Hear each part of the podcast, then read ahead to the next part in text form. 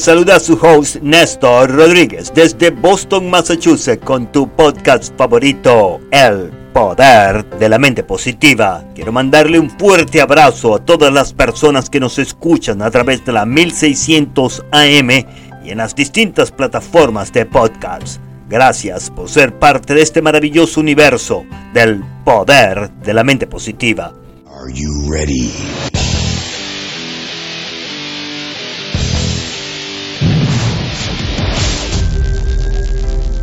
Hoy me gustaría empezar este podcast con un mensaje de autoayuda que podría ser beneficioso para todos nosotros. Antes de empezar un nuevo día, mandemos un mensaje de autosuperación a nuestras mentes positivas. Repítase, hoy es un día precioso para empezar un nuevo día y alcanzar todas mis metas. Repítase a sí mismo con mucho entusiasmo, porque para ser exitoso, para verse con entusiasmo, usted tiene que estar convencido asimismo de que usted puede alcanzar todos sus objetivos. Hoy es un día precioso para alcanzar todas mis metas. Una vez más, con fuerza, con energía, con positivismo. Hoy es un día precioso para alcanzar todas mis metas. Repite este mensaje de autoayuda tres veces al día en el momento de las comidas, mañana, tarde y noche. Porque recuerde, no solo de pan vive el hombre. En estos días de tecnología y en las redes sociales es muy fácil ver personas que intentan vendernos un curso o una técnica específica para poder alcanzar el éxito sin trabajar o sin mucho sacrificio. Y usted se preguntará, ¿cuál es la diferencia entre esas personas y nosotros? El poder de la mente positiva es muy sencillo. Para que este sistema de cultivar una actitud mental positiva para alcanzar todos sus éxitos, usted trabajar. Usted se preguntará, ¿puede el poder de la mente positiva ayudarme a conseguir todos mis objetivos? Claro que sí, pero hay que trabajar y sacrificarse para conseguir todos nuestros objetivos. Porque de nada sirve estar positivo y no poner nuestros planes en marcha. Napoleón Hill nos dice que hay que estar positivo, pero también hay que planear, crear, desarrollar y atacar con mente positiva cuál va a ser nuestro próximo paso para continuar hacia adelante y conseguir todas nuestras metas. Yo he puesto en práctica algunas técnicas que me han dado resultados positivos y las quiero compartir con usted el día de hoy. Quizás usted ya haya puesto en práctica esta técnica de escribir una lista con prioridades de las cosas que necesita hacer yo, personalmente, llevo una vida muy atareada y es de la manera en que disfruto mi vida, debido a que tengo dos empresas y además tengo dos niñas pequeñas que viven conmigo a medio tiempo. Pero, si usted no ha puesto en práctica, o si lo ha hecho en el pasado, se lo quiero recordar. Como por ejemplo, cuando tenga muchas cosas que hacer, hago una lista por orden de prioridades. Las tareas que escribo y las que deseo hacer son las que culmino, mientras que las otras cosas que nunca pongo en mi lista de to-do cosas que hacer, casi nunca llego a terminarlas. Así que mi sugerencia es mantenga su lista por orden de prioridades. Número 1, las cosas más importantes. Número 2 y 3, 4 y 5, cosas que pueden esperar o que no tienen la importancia necesaria y esas cosas pasan a ser al día siguiente número 1, 2 y 3. De esta manera usted nunca se le olvida qué es lo que necesita hacer. Yo le sugiero a mis empleados que siempre mantengan una lista, un to-do.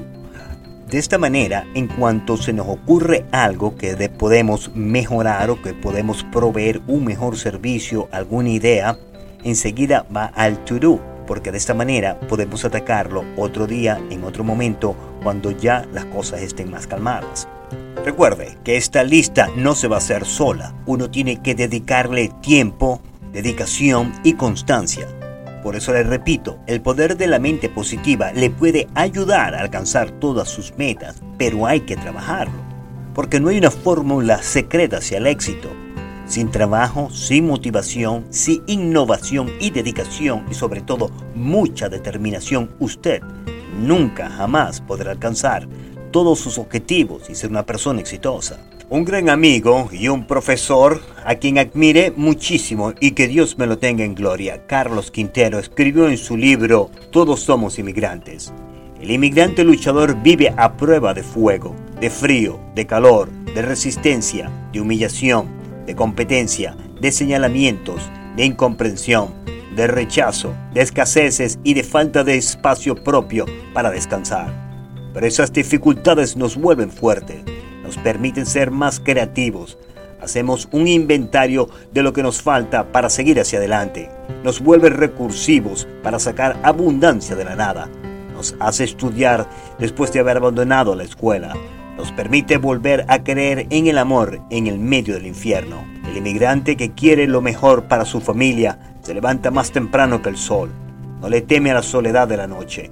Usa las dos manos para construir su nido.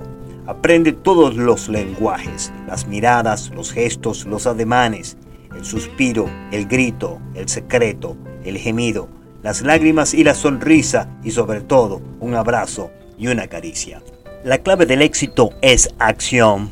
Por eso mi recomendación es que empecemos un nuevo día con tareas pequeñas, como por ejemplo nunca salga de su casa sin hacer su cama.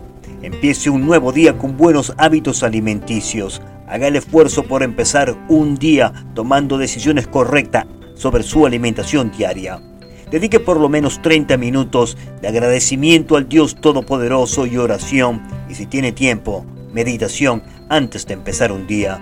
Y por último, haga su lista a orden de prioridades, desde lo más importante a lo menos importantes. Y nunca se olvide que hoy es un día precioso para alcanzar todos sus objetivos. Y de esta manera culminamos el podcast del día de hoy. Espero haya sido de su beneficio y agrado. Se despide Néstor Rodríguez con un mensaje de amor y de autosuperación para encender esa chispa de todas las personas que desean cultivar una actitud mental positiva. Disponga usted de los micrófonos, señora directora Juanita Benítez, y que tengan ustedes un maravilloso día. Este podcast es patrocinado por Spinal Rehab Group. Siempre pensando en tu salud. Visítanos en spinalrehabgroup.com.